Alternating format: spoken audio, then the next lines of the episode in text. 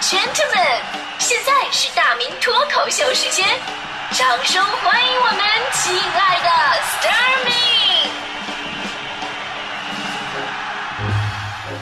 好，欢迎各位来到今天的大明脱口秀，我是大明。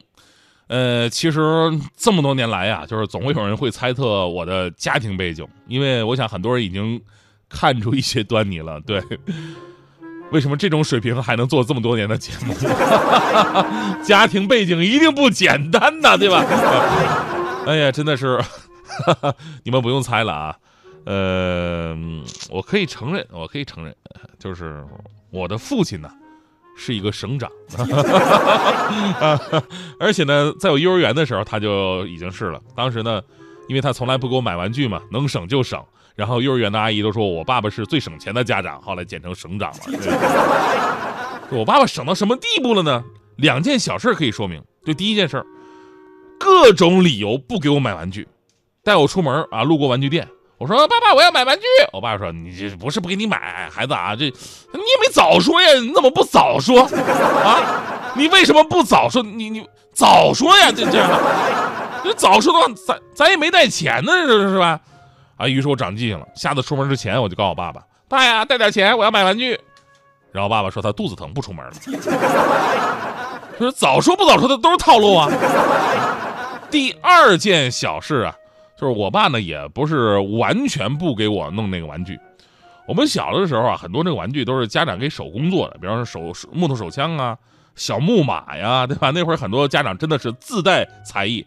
但我爸呢，我爸是从小当的兵，没学过这些，然后呢就把家里打家具剩下那些木头，找个锯，给我锯成了那种长方的小块儿啊，给我当玩具了。我说这爸呀，这这木头块怎么玩啊？我爸说了，你不是喜欢变形金刚吗？你可以想象一下，这木头块你放倒了，它就是小汽车；那立起来呢，它不就机器人了吗？然后你可以在旁边配音呢，你这不就是生动起来了吗？哎，这就是为什么至今我模仿变形金刚特别像的原因。今天中午我还会再回来的，八天虎别醒。小的时候配音配的好吗？这是吧？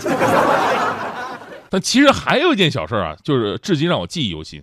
说我爸后来突然开窍了，也不知道怎么的，就是百年不遇的有一次，在街边看到有那个卖玩具手枪的，那种玩具手枪，我相信很多朋友都有印象，就是那种自带一个海绵的那个靶子，然后呢有几个长条跟飞镖一样的那种子弹，从枪管呢摁进去，弹簧摁压实了，然后一扣扳机就射出去了，打中海绵靶子就能粘在上面。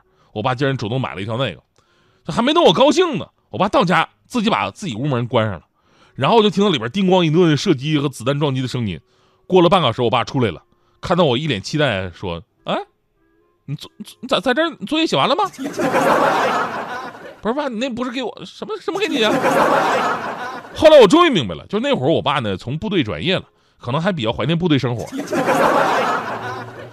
买把玩具枪是让自己爽一爽的，找找打把亏来的感觉。当然了，你也没笑啊。其实后来啊，等我长大了，我才知道，其实很多成年人都有这样的爱好，就是喜欢玩小的时候玩那些玩具。所以这种现象呢，有一个专业的名词解释，叫童年报复性补偿。今天咱们节目呢，其实也是在聊这个话题，因为你真的会发现，现在成年人在这方面呢，跟孩子一样好奇。电商平台有数据显示，每年有七千万成年人会给自己买玩具，这其中百分之五十七是九零后，而且还总结了五大热销的复复古玩具。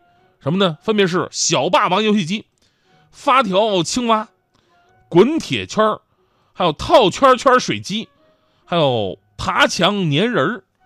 然后呢，还有一批这个玩家玩的玩具啊，真的是既专业又烧钱。你以为玩具不值钱？它真的不是。八零后玩家各种就热衷玩什么？玩乐高、冰人以及各种模型手办。咱就说冰人吧，河南一位女性冰人爱好者，一年花了一百九十万。所以我就特别想知道，他的童年难道比我还惨，报复成这样了吗？这种手办啊，就我小的时候流行的是那种，我记得是眼镜蛇特种部队那一套，大家伙儿还有印象吧？对吧？当时我记得我们院另外一个小孩就有好几个那个，我当时我干了一件轰动全院的事儿，为了把那个模型我跟他借来玩，我当时就直接给那小孩跪下了，小孩特别得意，就把那个玩具借我拿回家玩去了。我妈知道这事以后特别生气，特别生气，说：“哎呀，听说你为了借这一个玩意儿都给人跪下了，是吗？那那么没脸呢？”我说：“妈，你懂啥呀？等过两天他管我要的时候，他也得给我跪下。这为了玩具我都拼了，我跟你说。当然，我们说成年人爱玩玩具呢，一方面是为了弥补童年的缺憾，另一方面，现在这小孩的玩具啊，种类各种各样，五花八门，看那些成年人确实是感兴趣。比方说，我们小的时候玩那个小汽车，我们小的时候小汽车吧，都是那种汽车模型，而且做的特别粗糙，然后比谁推出去推得远，对吧？现在别说这种模型小汽车了，很多小汽车都能做成让孩子们能钻进去那种，好像真的开车一样。昨天有一新闻说，英国有个三十四岁的姐姐看着一岁的弟弟玩具车，特特别感兴趣，觉得自己身材娇小，也想体验一下钻进去开车什么感觉，于是就爬到了这个玩具车里边。结果尴尬了，这姐们儿撅着屁股被死死的卡在车里边出不来了，造型极其尴尬。家人折腾了一个多小时也没把她弄出来，最后啊，迫不得已还是爸爸拿着刀把玩具车给锯开了，把人给救出来了。这爸爸确实挺厉害啊。姐姐三十四，弟弟一岁啊！这事儿让我想起了前不久我们扫地僧干那个事儿。有一次扫地僧一瘸一拐过来了，我说你什么情况？腿咋是什么情况？他说：哎呀，昨天好奇坐了一下儿子吃饭用的儿童座椅。所以对于我们这代人，尤其是九零后，都是在游戏跟动漫的环境之下长大的。所以我们看到很多的成年人，他们不仅是在给自己买玩具，他们也是在购买着一份情怀。可能很多玩具吧。你心心念的买到手了，但是你玩了几下也就放那儿了。但即便是摆在那里，心里都会有种满足感。我们说人总会长大，相对于玩具这个小的时候的追求，你会发现成年人想得到的东西更多更难。很多不是说父母不同意，甚至也不是钱的问题，成年人的那种无力跟无奈呀，你又不可能像小的时候父母不给玩具买玩具，然后你在地上什么撒泼呀耍赖，做不到。成年人要有自己的坚守。所以呢，买买小的时候的玩具无可厚非，毕竟啊，那是咱们如今最简单的快乐了。我们愿每个人呢都能够抱有童真，生活的简单快乐。既然说到简单快乐，最后给大家伙出个谜语吧，啊，出个谜语。来，大迪同学，大迪同学出来一下。啊，嗯，你要干啥呢？吃饭呢？啥啥题？问啥呀？那出来回答一个问题啊！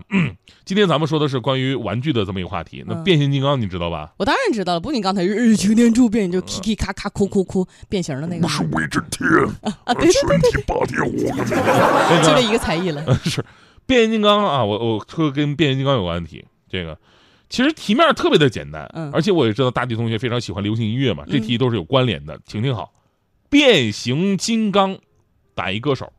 啥？变形金刚打一歌手啊？变刘德华？金刚？金刚听？我不知道啊。嗯，太笨了，多简单的！变形金刚打一歌手，然后这歌手就被打死了嘛？那能打得过这个？呃，你好无聊啊你。